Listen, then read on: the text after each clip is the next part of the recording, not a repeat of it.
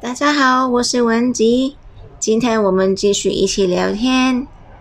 上一次说了减肥篇第二，饮食的及生活习惯决定成败。朋友们听完之后觉得怎么样？嘿，今天我们继续说第三，也是这个系列的最后一篇，就是错误的方法。我看见，或者是我知道，好像主要现在用的减肥方方法分了五类。我先把这五类说一说。第一是只吃水果、蔬菜；第二是吃代餐；第三是不吃主食，比方说面条、米饭、馒头这类。第四是不吃早餐，第五是非常清淡的饮食，就是用开水把要吃的，比方说蔬菜、肉类烫一烫之后配米饭、面条这样，好像主要都是这五类。当然有一个就是吃减肥药嘛，但是减肥药我不说，因为。如果是因为身体健康的原因去看医生，医生处方的减肥药，这结果当然应该要吃啊，因为这个是医生开的吧。但是如果因为自己个人的因素，觉得什哪里什么不满意而去自己买减肥药，这个是非常不应该做的，因为。我们都不知道这些药里面的成分是什么，也不知道这些药对我们的身体，甚至对我们的中枢神经有什么影响，所以结果是万万不应该自己买减肥药吃的。所以呢，今天我主要想按这五个分类去跟大家讨论，但是呢。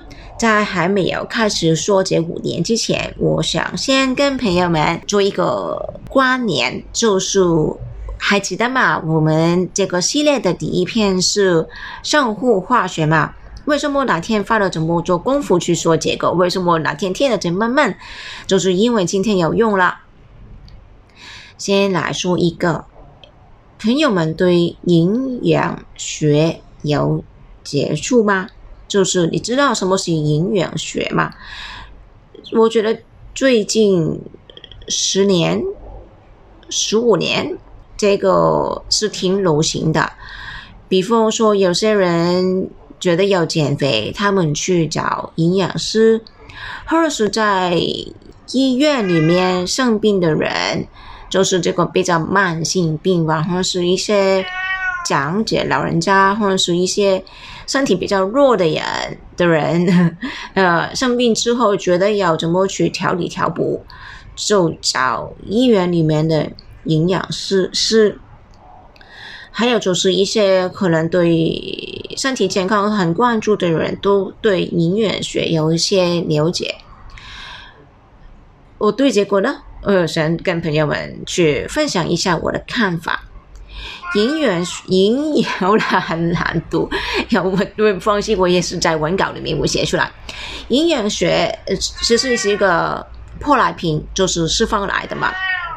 他们是怎么去看营养？就是看我们身体里面，我们身体需要什么营养，就不是好像我们第一次说的这一类吗？碳水化合物、小碳、蛋白质、氨基酸。脂肪，还有就是维生素、矿物质、微量元元素这一类，他们是按照这一套去看的。就是每个人，这当然要还要要计算嘛，就是计算你明天每天你是做什么的生活的活动，你是都是大部分时间是坐着，还是要往外跑。你的年纪是多少？你是男生或者是女生这一类，他们都有一套一套公式去算啊，你每天的营养应该有多少？但是呢，我觉得有一个非常大的欠缺，也是西方医学的跟东方医学一个非常大的分别不同，就是他们看东西看的就是可以看得很微观，但是很多时候忘记了人是一个整体，也忘记了这个世界是一个整体。东方医学好像是我们中医，我们比较关注就是天人合一，我们是一个宇宙，或者一个更加大的宇宙天地里面，所以呢，我们。在东方，我们就是我们一般人，一般在中国生活的人吧，都是我们亚洲人吧，大部分也知道什么是热的，什么是寒性的。比方说，我们都知道香蕉是温热的，知道西瓜是寒凉的。这一点，这个温跟寒，在西方的医学里面是完全没有的。还有就是，我们知道，我们有时候会有点虚虚弱，比方说气虚，比方说血虚，就是身体里面有一些欠缺。西方医学没有的，所以呢，在这么大的两点营养学里面没有关注的时候，如果单凭吃的东西里面含有什么带结构。小分子，从而去判断一个人应该要吃什么，那这个欠缺就大了。为什么？你想想，一个人如果他本身身体是非常寒凉的，但是这个营养师只知道啊，他需要这个抗物质，他要这个维生素，而，要求这个人哎，你要多吃水果，多吃生的蔬菜，因为他们从很多时候也说嘛，吃生的蔬菜。就可以很好保护它的营养分，但是呢，如果这个人本身阳气这个太阳都没有了，再吃这些下去，他可以承受得了吗？好，比方说，就是有一个员工，他在银行里面工作，就是这些在坐在柜台出纳这些出纳这些银行的工作人员，每天经过他手的现金。可能很多很多，虽然现在我们都用手机去付款，但是有时候都都用现金嘛。每天经过他手处理的这个金额，可能是非常非常非常的多。但这个跟他有关系吗？一点关系也没有啊，因为都是银行的钱，都是客户的钱，对他一毛钱关系都没有啊。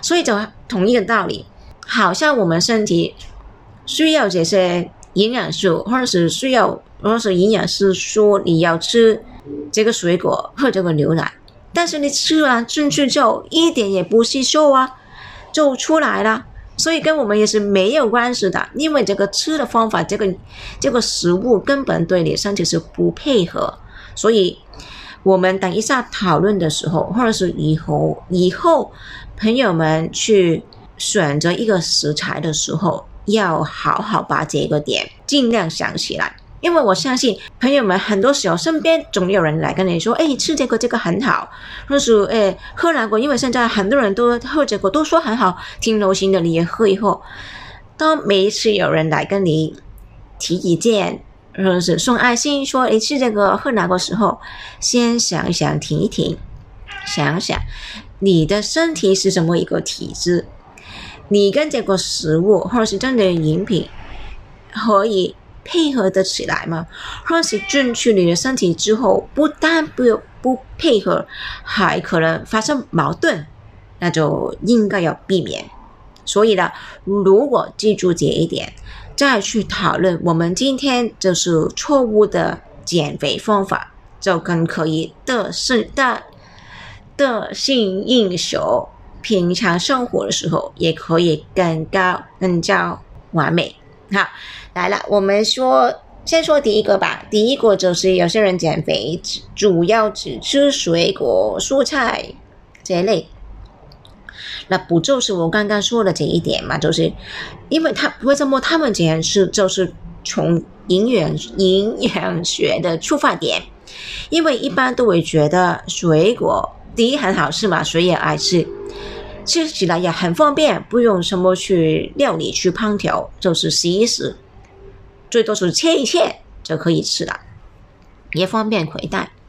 第三就是觉得里面营养素挺多吧，比方说维生素，呃，有没也没有什么碳水化合物，更加没有什么脂肪了，所以应该是很好吧减肥。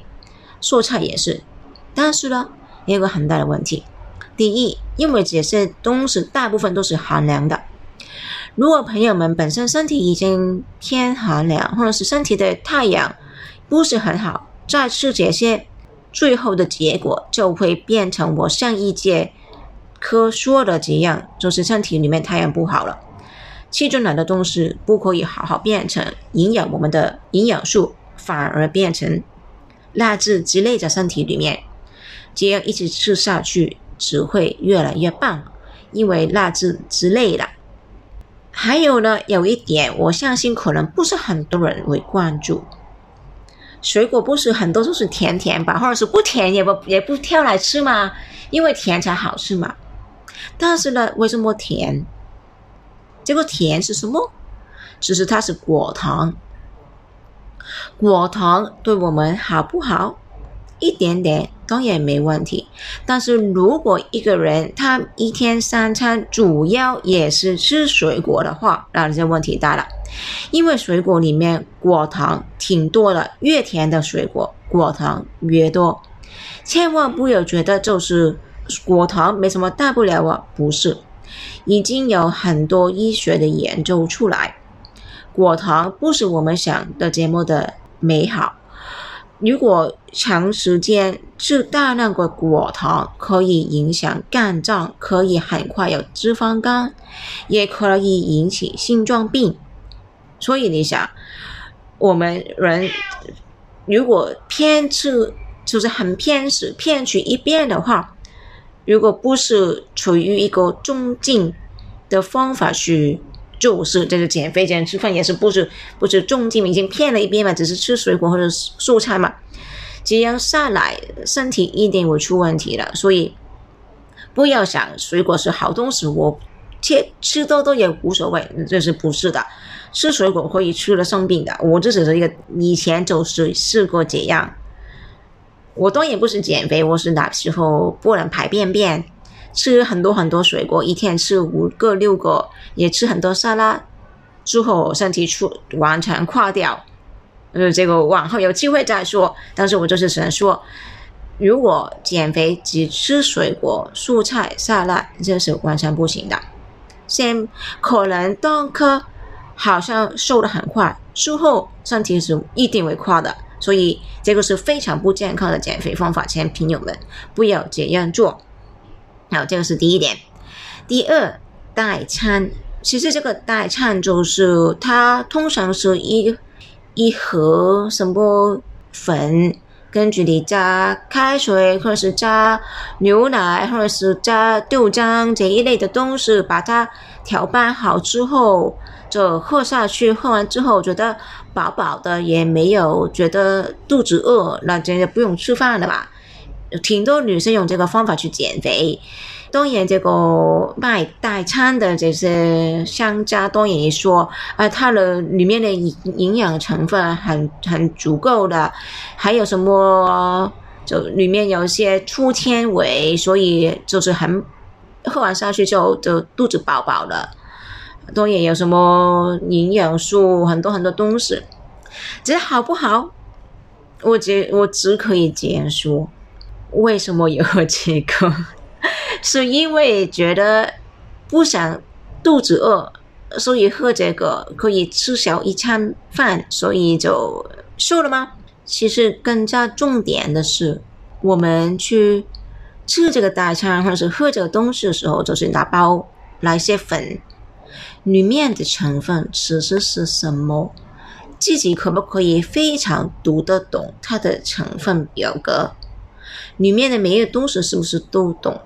里面的化学的东西有多少？你想想，每天如果你花时间去做饭，每一个食材你可以自己去看见，但是这一包代餐里面的东西你是不知道的，是完全凭这个商商商家写出来，你才才可以知道。如果他没有完全把东西说出来。那怎么办？还有就是，他说，比方说去用牛奶去调拌去喝，或是用豆浆去调拌奶去喝，牛奶跟豆浆都是寒凉寒湿的。有些朋友大喝，结果身体已经受不了，已经拉肚子，已经血苔、舌头上面的苔变得厚厚的，已经开始身体里面之类垃圾。这样每天这样喝。真的好吗？那可能你会说，哎，我一天三餐，我只是用一餐用这个大餐去代替而已，其他我都是普通平常的饭菜。那我问，只是这样一餐大餐可以减少多少？或是其实自己本来的饮食方法已经出问题，才可才这样肥肥？如果不喝代餐，用上一节课我们说的这些方法。去吃饭，去不吃不应该吃的东东西，会不会可能达到更好的效果？我觉得，如果是已经在吃代餐的朋友，可以去尝试一下，就是先放弃不吃这个代餐，但是就是用上一节课这个饮食的方法去试一试，看看中间有没有什么分别。好，这个是。第二大餐，如果问我，我是不建议的。好，第三是不吃主食。我不知道在国内用这个方法减肥的人多不多。我我认识有几位朋友是这样。我以前身边有几回外国朋友，他们都是在香港的，他们就是完全用这个方法去减肥，任何碳水化合物的东西都不吃。连土豆、番薯也不吃，每天我看他们就是吃大大块的牛排、大大块的猪肉，之后配蔬菜，这样吃行不行？哎，我看他们啊是有瘦下来的，但是呢，这个饮食方法有一个很大的隐藏的健康的危机，为什么？如果我们回忆一下，就是第一节课说的时候，我们身体的能量是怎么转化出来的？最主要转化的方法就是从小碳，小碳是最好提供能量的一个途径。但是呢，如果是没有吃小碳，那怎么办？身体会从身体里面积累的，比方说脂肪，或者是诶我们的肌肉，我们自己本身的肌肉。去消化出来之后变成能量，多也没有什么严重嘛。不，现在不是什么都不吃嘛，他们就是吃了这个肉嘛。那怎么办？因为没有小碳，但是有很多蛋白质，有很多脂肪。身体用另外一个方法，就是把这些蛋白质、把这些脂肪转化成能量。这个转化的过程呢，它是有一些副产品。转化出来的，就是它转化成能量的时候，也转化了一些副产品。但是问题就是，这些这一个副产品，它是酸性的，就是很酸的。我们身体里面的血液要保持一定一定的酸碱度，身体才可以好好的运作。如果身体血液太酸，或者太碱性，碱性太强，无论偏哪一边，身体都会出问题的。因为身体里面很多，就是应该怎样说？身体里面每一秒钟里面的化学反应是非常非常非常的多，化化学反应跟酸碱度是高到关系密切的。所以，如果酸碱度不对，会完全影响我们身体里面的不同的化学反应。好，如果太酸，肾血液太酸，那怎么办？第一，我们的骨头，骨头很多都是钙质，就是偏碱的一个东西。酸可以跟钙去做一个化学反应，就是如果一个人身体很酸的话，他的骨质疏松。会挺快出现骨质疏松了，那骨头就断了嘛？那这个非常不好，这是第一。还有有其他很严重的的情况可以出现。所以，如果一个人一直作用这个方法去饮食，就是他主要的食物都是蔬菜、蛋白质。脂肪而一点点碳水化合物都没有，所以身体就是一直要用另外一个方法提供能量。它怎样去转换能量？身体不断的去做出这个副产品，而这个副产品如果不可以很好的排出身体里外，那血液越来越酸，最后会影响到生命，是为有智慧会因为血血液太酸影响到身体里面的器官而死掉。所以，如果问我，我觉得这个是挺不应该的。如果你一天可能你一餐不吃米饭，不吃主食，我觉得还可以说得过。但是如果一个星期、两个星期、一个月也是这样，那这个是挺危险的。不要想就是哦，我血液算嘛，我吃些什么碱性的碱性的东西进去，身体里就是中和了。这个完全是没有这回事的，所以千万不要呃想到偏的地方去，这个是没可能的。所以好好的吃饭，不要这样偏，不吃就是不行的。好，之后第四就是不吃早餐。可能也因为有时候起来之后忙着去上班或者上学，或者是就是觉得可能起来都比较晚，所以就就不吃早餐了嘛，直接就是中午的时候才吃，所以就一天就是吃午餐和晚餐，这样行吗？先说这样，基本上对身体不会有很大的影响，但是呢，我自己个人一个经验就是我自己感觉，不知道朋友有没有这样。如果哪天因为太忙没有时间吃午餐，就是吃早餐，那我午餐一定吃很多，就晚餐也是吃很多。哪天没有吃早餐的一天，我一直就觉得好像就是肚子很饿，要吃很多东西的。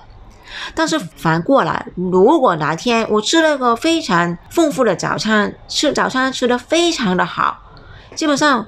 午餐、晚餐也可以只吃吃一点点，也已经觉得很满足。我不知道朋友会不会这样，我就是这样。所以我单凭我自己个人的经验吧，就是我几个朋友也是这样。宁儿吃早餐多吃多吃，做晚餐吃少一点，这样去减肥。比不吃早餐好很多，因为你想想，如果早餐你一吃一早起来吃完早餐之后，你还要一天去好好去消化、去运用这些能量。但是如果你不吃早餐，你到中午才吃，到晚上才吃，或者是午餐、晚餐，因为就是早上没吃饭嘛，中午、晚上才吃多了，那之后吃完晚上，挺快也要睡觉了嘛，那不是没有时间消化，没有时间去好好利用它们嘛？睡觉的时候，他们就积累在哪边身体里面，那不就是越来越胖胖吗？所以不要不吃早餐。好，之后就是我们今天的第五个，就是最后一个吧，就是饮食很清淡。那为什么他们用这么方法，这么清淡的方法去烹调食物？因为觉得就是有油，吃了油会肥，所以不用油去煮去炒。用开水去烫就不肥，用清水去烫不用加油，感觉上这是最健康也最轻松吧。轻松的意思是他们觉得这样吃下去对身体不会长肥肥，因为没有油。但是呢，身体第一可不可以没有油？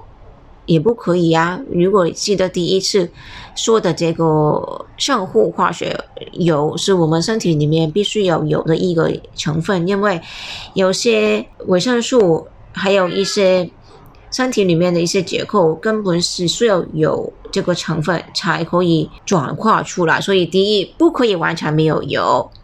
第二呢，水是寒凉的。如果什么都只是用清水去用开水去煮，那这个东西煮出来，基本上如果是煮蔬菜的话，蔬菜本身已经寒凉，水也是寒凉，用出来当然是寒凉啊。还有他们用这个方法煮的时候，很多时候盐巴也不加，这个调味料也加的很小，那整个东西都是淡而无味的，他们也觉得不好吃。那你想，如果东西一个东西你吃下去的时候，你不可以享受，因为也觉得不好吃，但是因为减肥，所以没办法要这样去。第一步是很委屈吧？第二就是这样寒冷的东西，就是非常淡淡的吃下去，其实对脾胃是不好的。脾胃不喜欢这个寒冷淡而无味的东西的，所以这样去吃就会影响身体里面的太阳。要变回我们上一节课说的，就是影响到身体里面太阳，那怎么可以不积累蜡质呢？所以为什么就是有些人说吃的很清淡，喝开水也长肥，就是完全是一个这这个原因。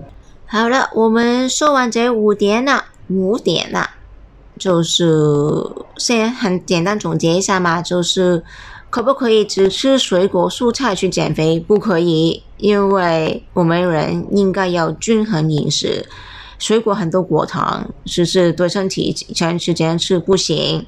会出问题。第二，代餐也不挺建议，因为最主要不知里面的成分是什么。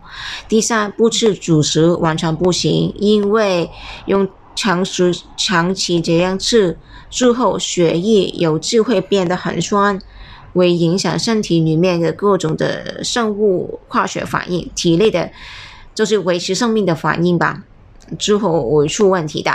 第四，不吃早餐，嗯，影响不是很大，但是不吃早餐，最后可能会吃的更多。第五，非常清淡的饮食，就是用开水去烫这个，因为太寒凉，这样是不是很好？就是总结的这五点吧。那在结束这一片这一这个系列之前，我很简单说说，我觉得。好的减肥方法是怎么样吧？因为说了一大堆不应该的，他可能朋友们会问，那应该是怎么样？我可以说几点。第一，先要知道你为什么会长肥胖。如果根本的原因不知道，这个就不可以解决吧？这是第第一。第二，爱想吃饭什么意思？就是你看，你不要觉得吃饭是一个很麻烦的事，很随便、无可奈何的事情。如果每一顿饭你都是用心来吃，用心去享受，就是专心去吃饭，我肯定你可以瘦下来。为什么？有些人吃饭的时候都不是专，应该说，大部分的人吃饭的时候。都不是专心吃吃饭的，比方说一边吃饭一边看手机，一边吃饭一边看电视。你还记得你上一次一个人专心专意吃饭是什么时候？你试一试，无论你要减肥不减肥也无所谓，这是当时一个体验吧。你用心去做一个餐。一个早餐、早饭、午饭、晚饭也无所谓，你用心去做一顿饭给自己去吃，而不要什么豪华，就是平常吃的时的东西嘛。但是你用心去吃去做，用心去吃，吃的时候就是安安静静去跟你吃的食物去做一个连接。吃饭之前看看他们，感谢他们。为什么感谢他们？因为他们牺牲了他们。到你身体里面转化成我们，他就是付出他自己吗？我们不是应该感恩吗？感恩之后去慢慢吃，去感受每一个材料、每一个食物它的味道。如果你这样吃，你很快就会觉得很满足，你一定不会吃的过饱。因为有些人就是一直吃，一直看电视、看手机，都忘记了就是吃饭，就是一直吃吃吃吃，最后哦，为什么我突然之间这么饱？就是吃了什么了？也不知道，长时间下去，怎么可怎么可以不长肥胖？我记得我有一次，就是我自己也做这个实验嘛。以前我吃饭的时候也挺习惯，就是看看油管，或者是 YouTube 看手机，或者是看书这样嘛。就是我一起看，我一起吃，吃完之后不知道吃了什么，吃了一大碗一大碗一大碗，一个大碗功德的食物。那有一天呢，我觉得哎，这样不行，我用心去吃，我发化觉就是平常吃的分量，就是我吃一半，我已经觉得饱了。那天呢，我每天不是吃太多了吗？难怪我为什么每一天吃完饭之后觉得好像特别的饱，就是因为我没有惯，没有专心吃吃饭。原来我们专心吃吃饭的时候，有时候可以吃了吃分饱就觉得已经很满足。吃分饱，那你长时间这样，你就不是也可以减肥吗？还有另外一个重点就是用这个方法去吃饭，吃完饭之后你会觉得很开心的，因为你觉得。你是为自己做了一点事情，你的心情也安静了下来，所以我觉得是一个非常好的方法，朋友们可以去感受一下。第三就是吃你爱你喜欢吃的东西，那当当然不是偏食嘛，也当然不是说我喜欢吃肯德基，我天天吃肯德基，我喜欢吃麻辣烫，天天吃麻辣烫，也不是这样。我的意思是，吃味道比较好的，不要吃这个非常淡一点、味道都没有的东西。因为你想，如果你吃饭吃的都不开心，你吃进去这个东西不可以营养你的，一一定不可以的。还有就是保持心情好，是保持心情好。上一期已经说过了嘛，所以我觉得这这四点是正确减肥方法，我们可以用的。就是无论是减肥或者是不减肥，只是用这四个方法，对我们身体都是有好处的。好，今天也说了挺久了，谢谢朋友们来陪我聊聊天。那我们今天就结束这个减肥的系列。下一次啦，说另外一个说什么了？上一期我们来讨论一下心情、情绪。对我们身体有什么影响？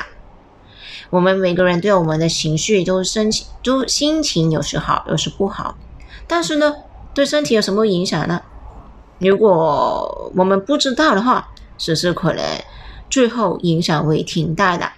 那这个点这个题目，我们留待下一个星期五一起去讨论。那今天就说到这里啦，谢谢朋友们来听，我们下次见，拜拜。